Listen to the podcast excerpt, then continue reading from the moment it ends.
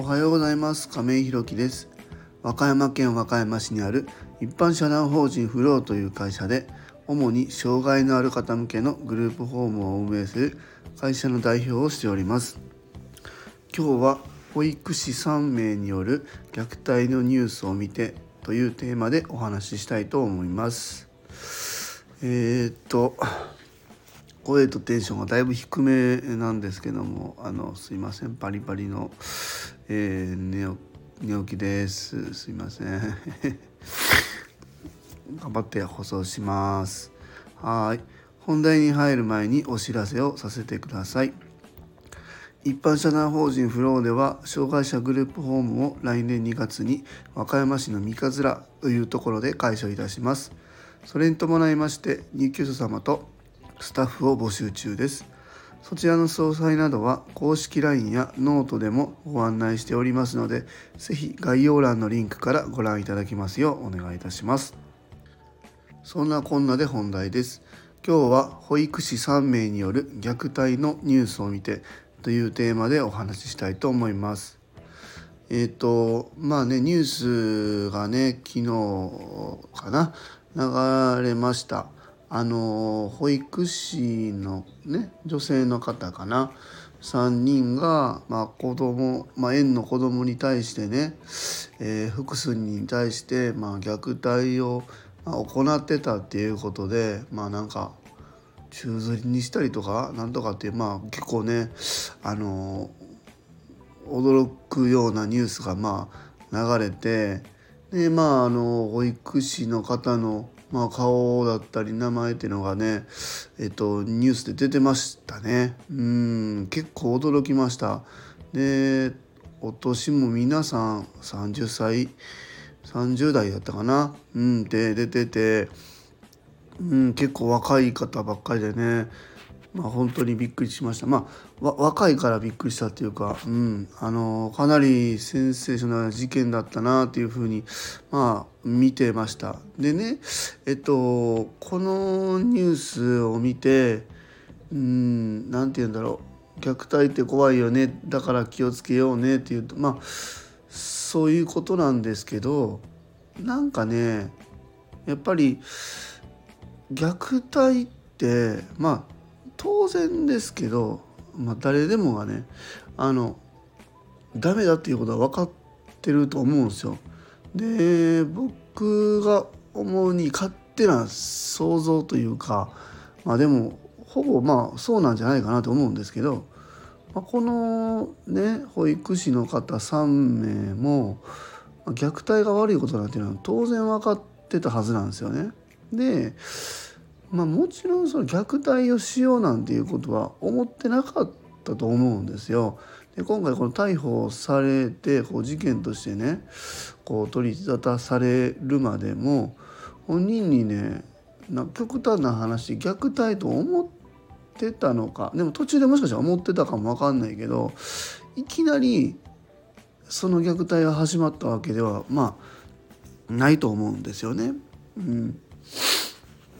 で虐待ってねやっぱりもう環境が作るものだと思うんですよね。うん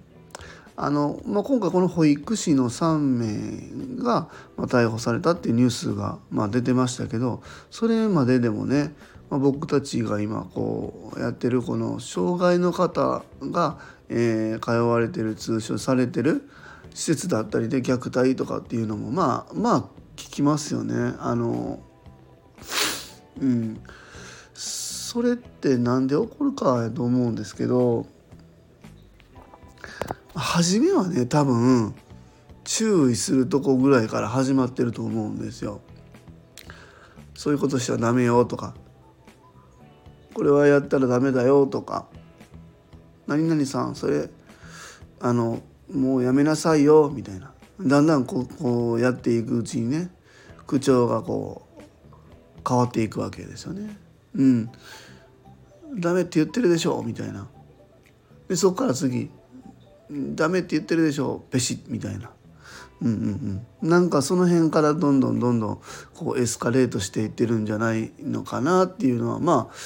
想像できますよね。うん、でえっと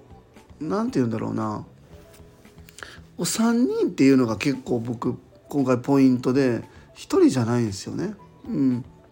だからこうあの人がここまでやってるから自分もまあここまでは虐待じゃなくてこれはこの子たちに対するまあ声かけ注意まあ愛情のうちの一つなんだなぐらいで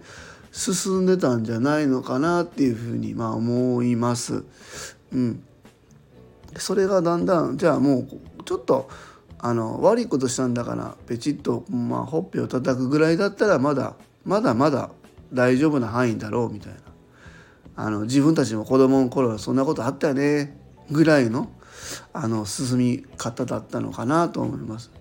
でそこから先がずっと行って最終的にはもう足元宙づりになっちゃったっていう今回の事件になってると思うんですけど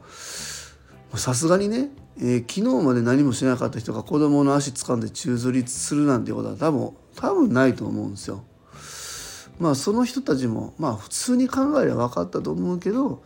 まあ徐々に徐々にやっていくにつれてそうなったっていうなんかもうこう感覚が麻痺麻痺してたんだと思うんですよね。うん、でまああの僕たちの仕事もまあでまあ多分保育士の方たちもそうだと思うんですけど、まあ、虐待に対するねこの防止委員会というか、えー、と法人の中で設置して、えー、基本的には、えー、その事業所内で虐待が起こらないように、えー、勉強改定のしなさいっていうふうになってるんですけどどうでしょうかね。まあ基本その皆さんねいやそんなうちには関係ないよねっていうところが実際あの本誌にあってその虐待に対するその防止委員会っていうのもね事務的業務的に、まあ、まあまあ今日やりましたよねぐらいで済ましちゃってるんじゃないのかなって思います。別にそれに対してね僕特にそのここの法人そんなことやってましたみたいなそんなことを言うつもりはまあ全然ないんですけどけどねこのニュースを見てね改めてねその虐待っていうところに行くまでのこの経過がやっぱちょっと怖いなと思いました。うんまさかその方たちもっていうのは多分本人もね多分ねもう何か止められないところがあって今回逮捕されることではたと気づいたんじゃないかなと思います。なのでねちょっともうこれは自分への戒めというかもちろんねそんなことはやるつもりは全くないんですけどもまあこの方たちも多分なかったと思うんですよね。あの保育士になろうっていう人が子供が憎いからあの何年もね学校に通って保育士の資格を取って子どもたちを虐待するためにね保育士になったっていう人多分一人もいないと思うんですよこの3人の中にもいなかったと思います。今後この保育士の仕事っていうのはこの方たちができるかどうかはちょっと分かんないですけど絶対そうだと思うんですよね。で僕たちこの障害の方に対してこう支援介護するえ支援員というまるね僕たちのような仕事のな人も障害者憎しで入ってる人いないと思うんでやっぱりねどこかでこう愛情が虐待に切り替わっていくもうこのなんかパチッといきなり0から100じゃなくてこうグラデーションでね変わっていってるところがあると思うんであの本当にね自分もここまでは愛情表現だよねここまではここまではみたいなことがねないようにというところも含めてね、え、今日のこの放送、まあ、自分に向けてっていうのもあって、え、させていただきました。はい、今日は保育士3名による虐待のニュースを見てというテーマでお話しさせていただきました。最後までお聞きくださりありがとうございます。次回の放送もよろしくお願いいたします。今日も素敵な一日をお過ごしください。一般社団法人フローの亀井弘樹でした。それではまた。